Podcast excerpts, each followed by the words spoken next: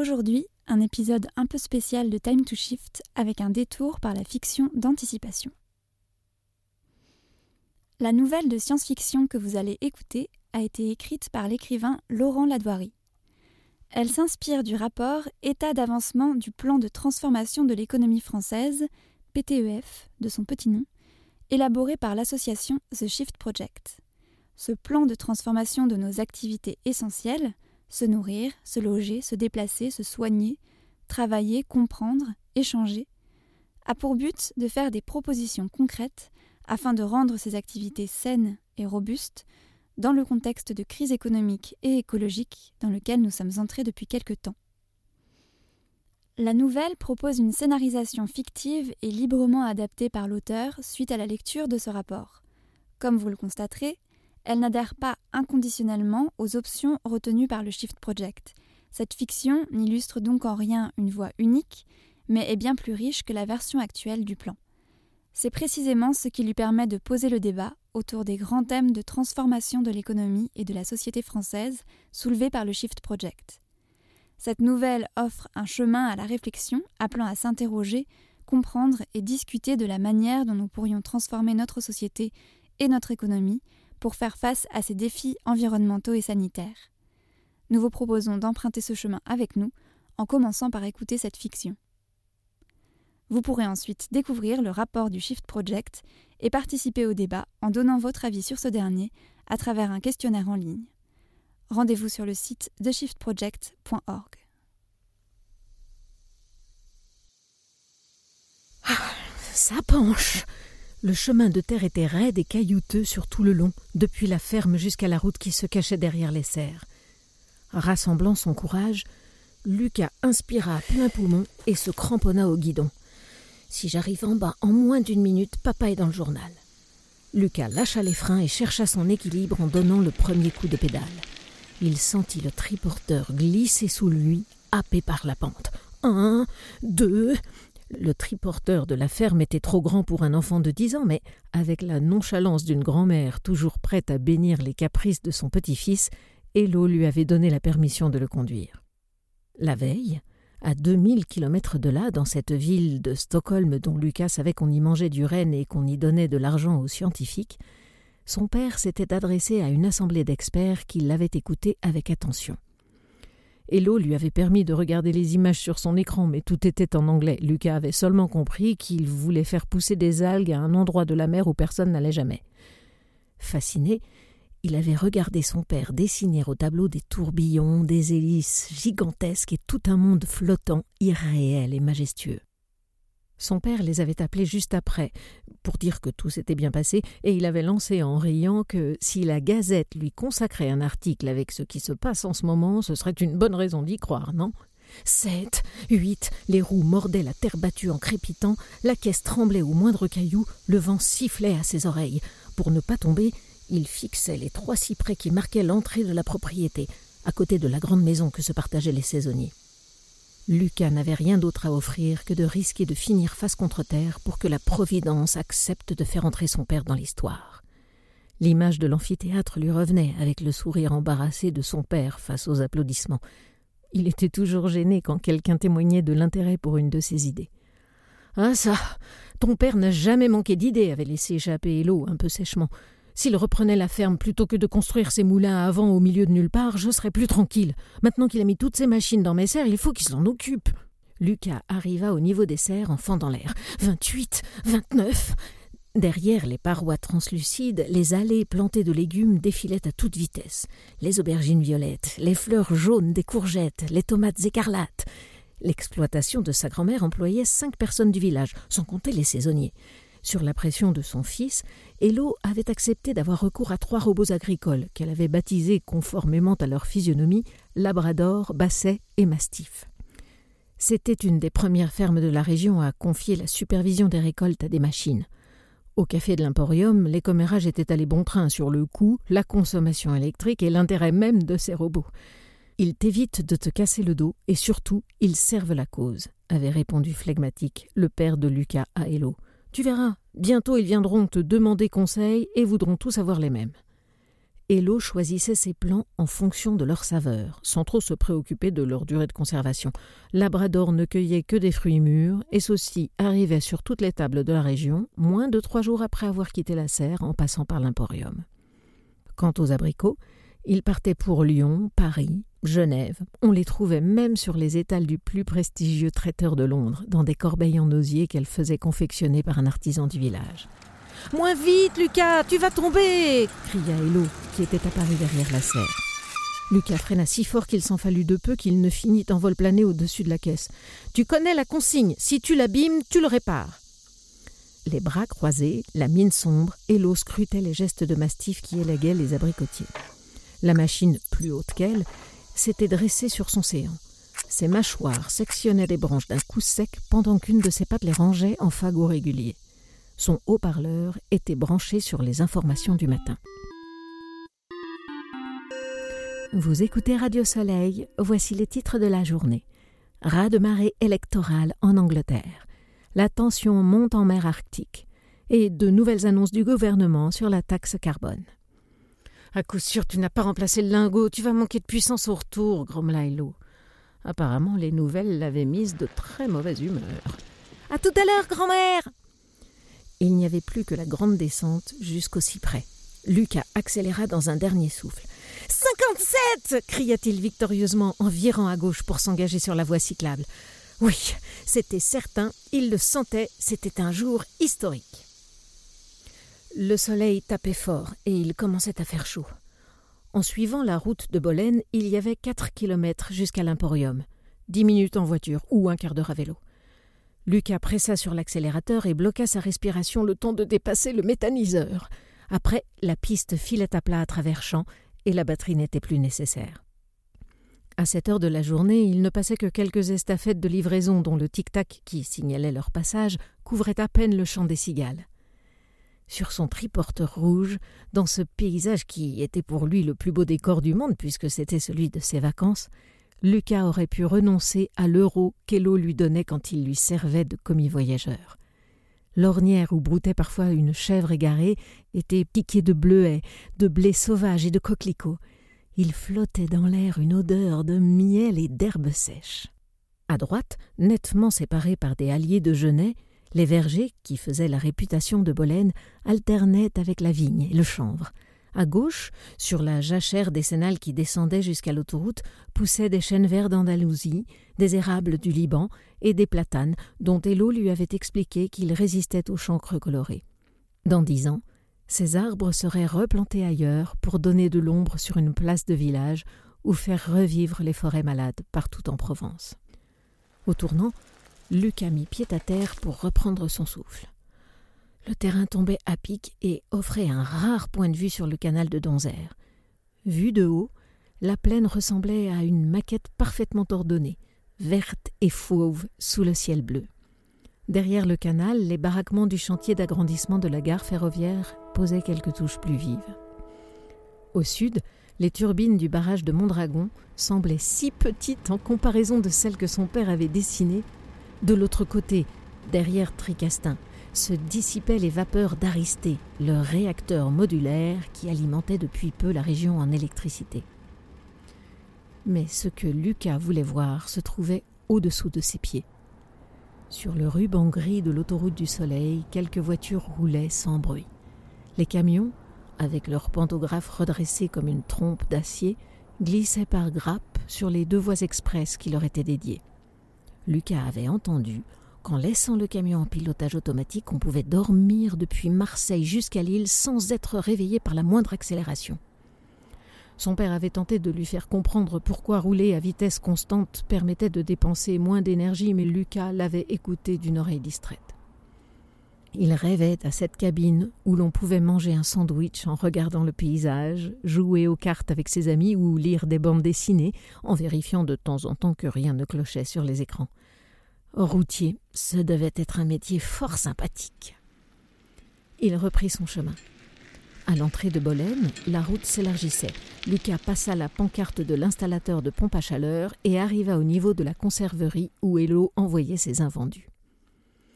Derrière le rond-point envahi de figuiers de barbarie, le toit de bois de l'Emporium apparut.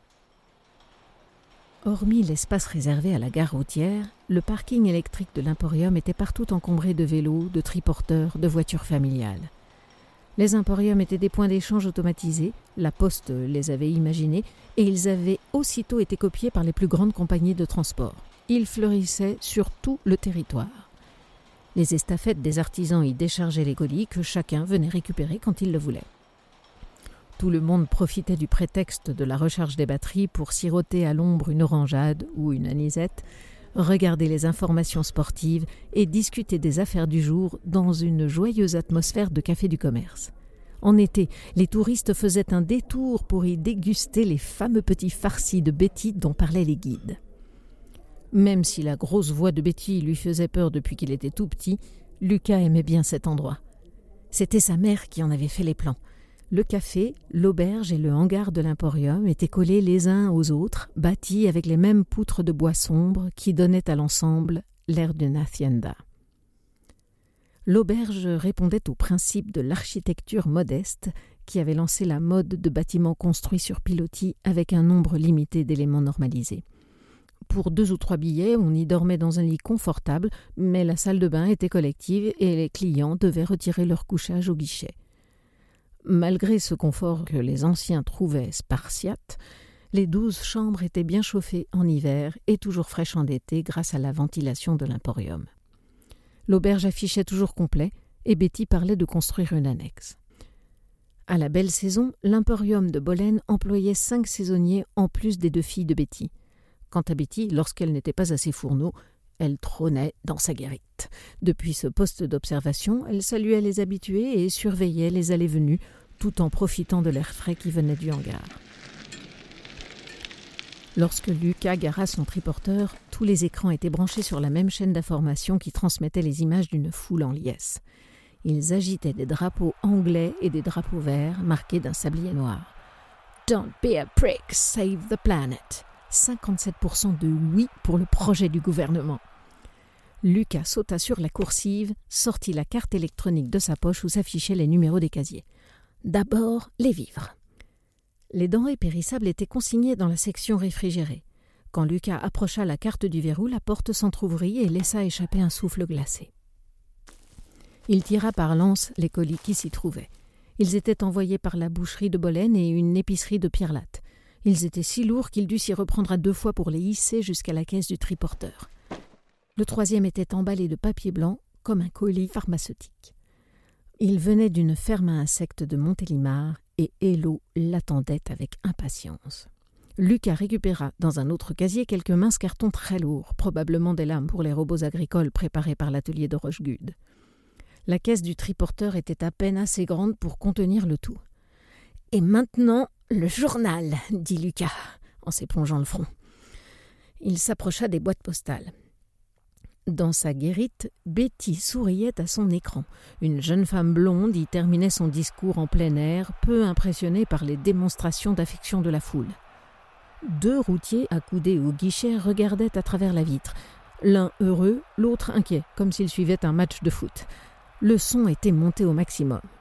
Le référendum est une victoire totale pour le collectif Green, fraîchement élu au Parlement. La première ministre Hollander a remercié le peuple anglais pour son discernement.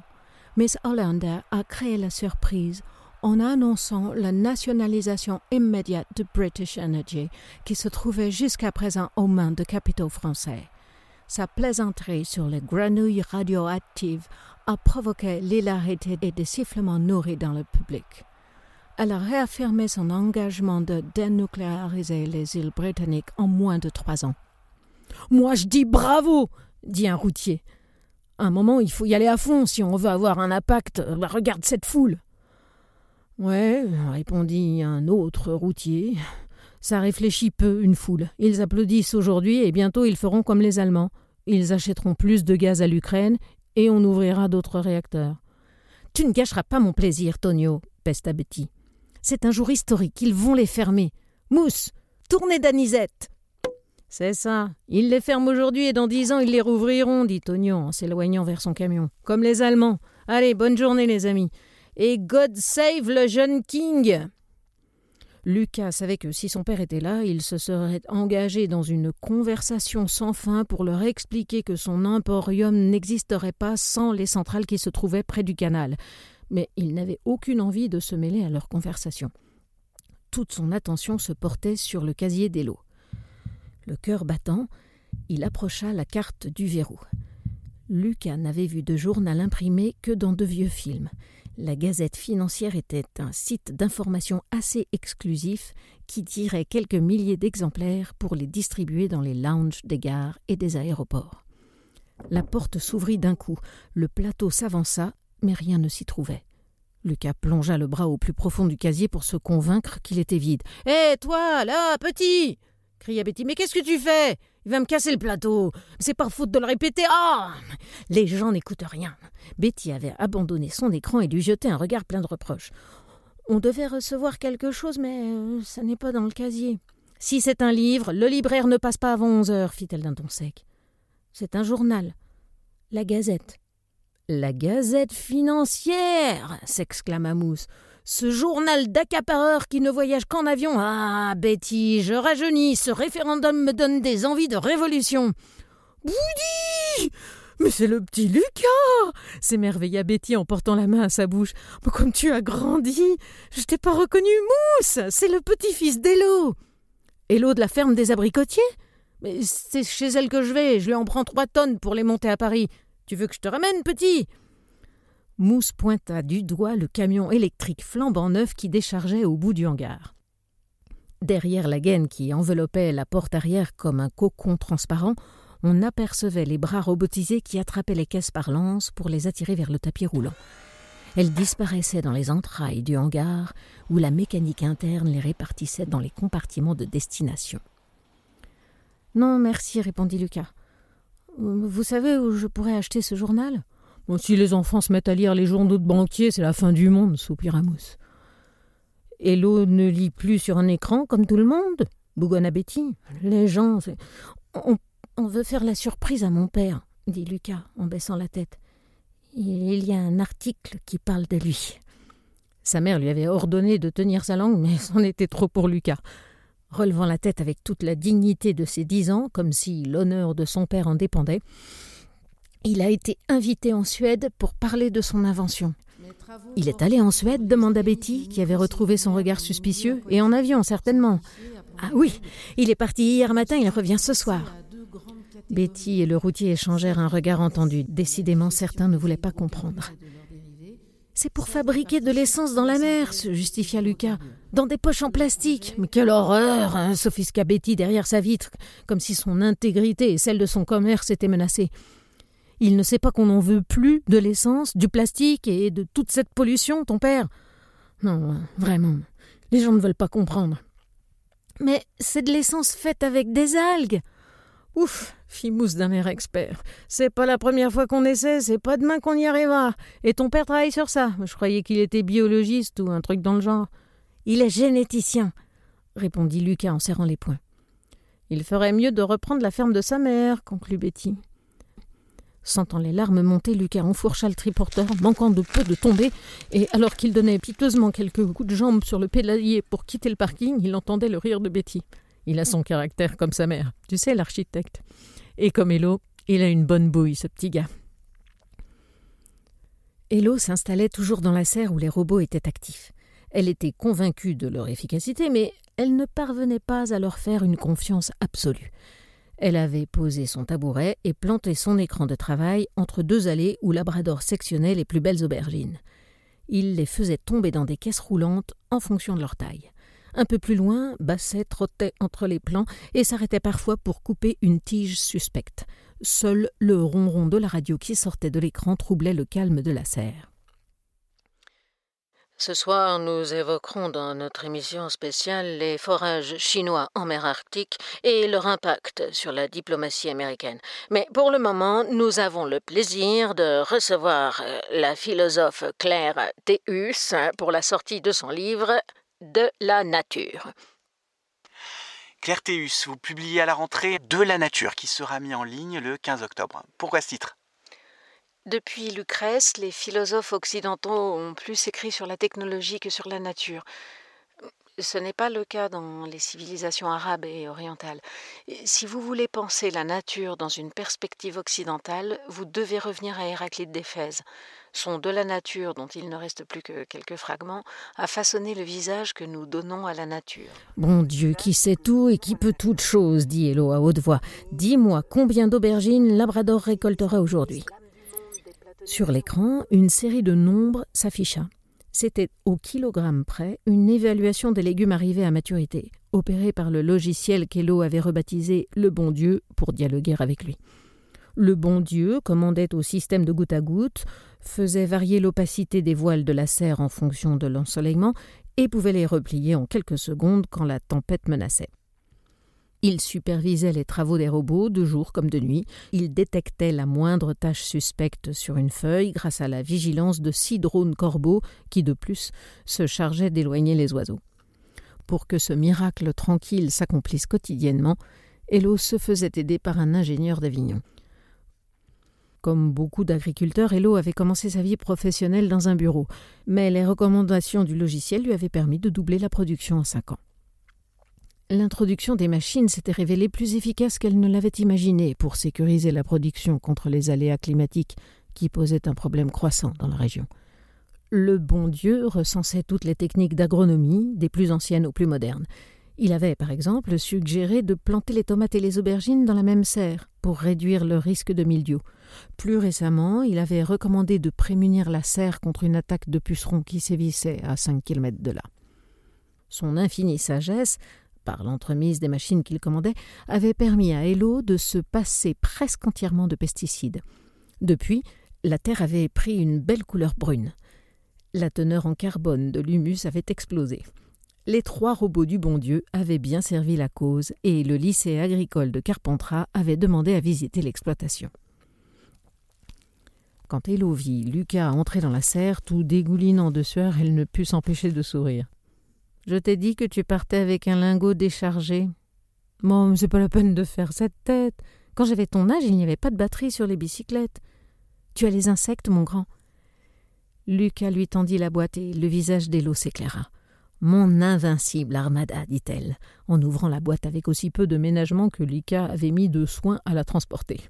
Une légion de hannetons et de coccinelles pour exterminer tous les pucerons qui oseront venir dans la serre. Tu veux les voir? Non.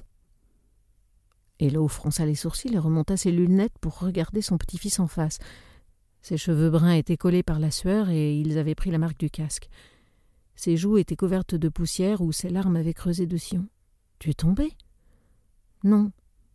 Le casier était vide. Il n'y avait pas la gazette. Comment ça vide? Ne me regarde pas comme ça, on l'a commandé ensemble. Ça fait des années que j'ai pas tenu un journal en papier entre les mains. Ça m'aurait fait tout drôle. Bah, il a peut-être un peu de retard. Elle l'attira contre elle Lucas, qui avait grandement besoin d'un câlin, et se tourna vers l'écran de contrôle. Bon Dieu de bois, c'est quoi ce boulot? On n'a pas reçu la gazette, gronda-t-elle pour tenter de faire sourire son petit-fils l'écran afficha un message non ouvert datant de 7 heures le matin. Il provenait du service client de la Gazette financière. En raison de la forte demande de nos clients prioritaires suite au référendum anglais, nous ne pourrons vous envoyer comme convenu l'exemplaire demandé. Nous vous enverrons gratuitement un facsimilé dès demain. Ça veut dire quoi, facsimilé? demanda Lucas. Une photocopie. Lucas haussa les épaules. Il se dégagea des bras de sa grand-mère et quitta la serre en frappant du talon sous le regard circonspect de deux drones corbeaux. Le corps de ferme respectait lui aussi les principes de l'architecture modeste chère à la mère de Lucas. Leila avait construit l'extension de la maison sur pilotis pour éviter de couler une dalle de ciment au sommet de la colline. Les murs étaient de bois, l'isolation était faite avec des fibres recyclées de l'agriculture. Quelques céramiques photovoltaïques sur le mur sud fournissaient assez d'électricité pour puiser l'eau, faire tourner l'électroménager et activer la pompe à chaleur pendant les canicules estivales. La maison communiquait avec le reste du monde par une antenne posée sur le toit. Hello avait fait venir les tables, les chaises et la grande bibliothèque de chez un ébéniste d'Orange. Elle avait chiné le reste du mobilier sur les marchés du Vaucluse. Elle ne s'accordait qu'un seul luxe sa vaisselle des grands jours venait de Moustier. Lucas entra par la cuisine comme un diable, faillit renverser l'un des bacs de la poubelle, traversa le salon et alla s'enfermer dans le bureau d'Hélo où se trouvait l'écran. Il présenta son visage devant la caméra et dit tout simplement Maman. Le visage de sa mère apparut quelques secondes plus tard devant un paysage désertique. Qu'est-ce que tu veux? Je t'ai dit que je t'appelais ce soir pour le retour de papa. Tu me manques. Moi aussi tu me manques, mon poussin. Un jour on s'arrangera et tu viendras au Maroc avec moi tout l'été. Tu verras tes cousins. Ils t'emmèneront voir les dunes. Cinq ans auparavant, le père de Leïla était retourné au Maroc, dans sa région d'origine, près d'Essaouira, et Lucas n'avait que quelques souvenirs de le serrer dans ses bras. Mais grâce aux écrans, il parlait avec lui très souvent, et chaque mercredi après-midi, ils jouaient ensemble aux échecs. C'était la première fois que Leïla allait le voir là-bas, et elle avait décidé d'y rester un bon moment. On ira avec papa Bien sûr, Nigo. Ton père adore être ici, mais ça coûte de plus en plus cher. Je sais, convint Lucas avec résignation. Tu reviens quand? Leila sourit pour donner le change, mais à ce moment son cœur se serra. Ton grand-père va mieux, mais il faut que je m'occupe de lui, tu comprends? Lucas acquiesça sans conviction. Je serai de retour pour la récolte des figues. Ne les mange pas toutes d'ici là, d'accord? Maman? Quoi? À quoi ça sert l'invention de papa? Leila se creusa la tête pour trouver la meilleure réponse. Ça sert à fabriquer de l'essence en pleine mer sans avoir à pomper du pétrole dans des pays étrangers, mon grand. Ben, ça, je sais, il me l'a expliqué, mais à, quoi ça sert au fond? Eh bien, si ça marche, tu pourras prendre l'avion quand tu veux et venir au Maroc voir tes cousins, et ils pourront venir nous voir à Lyon sans faire de mal à la planète. Hein? répondit vaguement Lucas. Leila comprit qu'elle ne pourrait pas s'en tirer en lui conseillant d'aider Hello à la cueillette ou de dessiner une ville du futur. Il en fallait plus pour chasser le vague à l'âme d'un petit garçon loin de ses parents. Elle eut un sourire énigmatique. Ça mettra fin à toutes les guerres, et ça permettra à tout le monde de vivre mieux quand tu seras plus grand. Je crois que ton père aimerait que tu puisses voyager autant que nous quand on était petit de rencontrer des gens sans te soucier de savoir si c'est bien ou si c'est mal de vouloir découvrir le monde. Et on pourra construire des villes magnifiques comme celles que tu dessines. Leila était une magicienne. Elle trouvait toujours les mots qui le faisaient aller mieux. Alors souris, mon poussin, et tu l'embrasseras très fort quand il rentrera, car ton père a un courage extraordinaire. Pour faire passer l'incident du journal, Hello prépara une tarte aux pêches et elle sortit une conserve de pâté de sanglier aux truffes qu'elle gardait pour Noël. La radio n'arrêtait pas de parler de l'Angleterre et de ce Premier ministre que les journalistes trouvaient formidable, mais aussi des forages pétroliers des Chinois et de l'envoi de sous-marins américains dans la région du pôle. Alors que Lucas finissait sa part de tarte, le mot fut lâché. Pensez-vous qu'une guerre soit envisageable? Hello avait cessé de sourire, mais Lucas ne s'affola pas.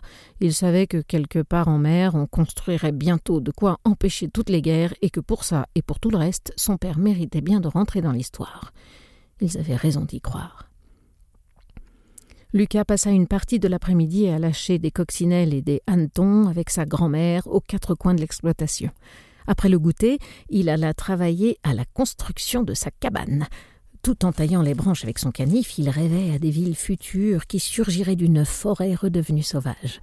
Les immeubles monteraient jusqu'au ciel et depuis les fenêtres avec de bonnes jumelles, on pourrait observer des sangliers, des loups, des ours et même des lions.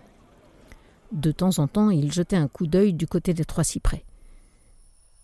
Le jour tombait quand il aperçut au loin la bicyclette un peu cabossée de son père qui s'engageait dans la montée du chemin de terre. Il laissa tomber son couteau et courut à perdre haleine vers la maison. Il y a tout pour que ça se transforme en dictature, si en plus une guerre. Hello ne termina pas sa phrase. Lucas venait de faire éruption dans la cuisine.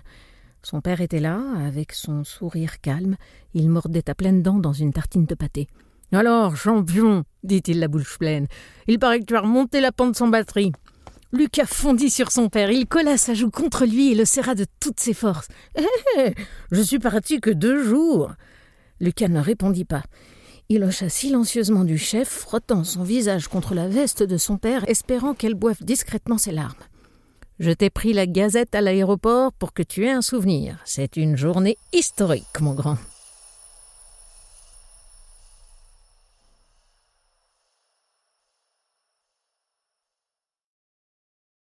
Pour rappel et contexte, la nouvelle de science-fiction que vous venez d'écouter a été écrite par l'écrivain Laurent Ladoirie. Elle s'inspire du rapport État d'avancement du plan de transformation de l'économie française, PTEF de son petit nom, élaboré par l'association The Shift Project. Ce plan de transformation de nos activités essentielles vise à faire des propositions concrètes afin de les rendre saines et robustes dans le contexte de crise économique et écologique dans lequel nous sommes entrés depuis quelque temps. La nouvelle est une fiction inspirée par ce rapport. Elle n'illustre en rien une voix unique, mais elle permet, par l'imaginaire, d'ouvrir le débat autour des grands thèmes de transformation de l'économie et de la société française qui sont soulevés par le Shift Project. Nous vous invitons maintenant à découvrir les articles de la Gazette financière évoqués dans la nouvelle sur le site du Shift Project. Vous y retrouverez également le plan de transformation de l'économie lui-même. Vous pourrez ensuite participer au débat en donnant votre avis sur le plan via un questionnaire en ligne. Rendez-vous sur le site theshiftproject.org.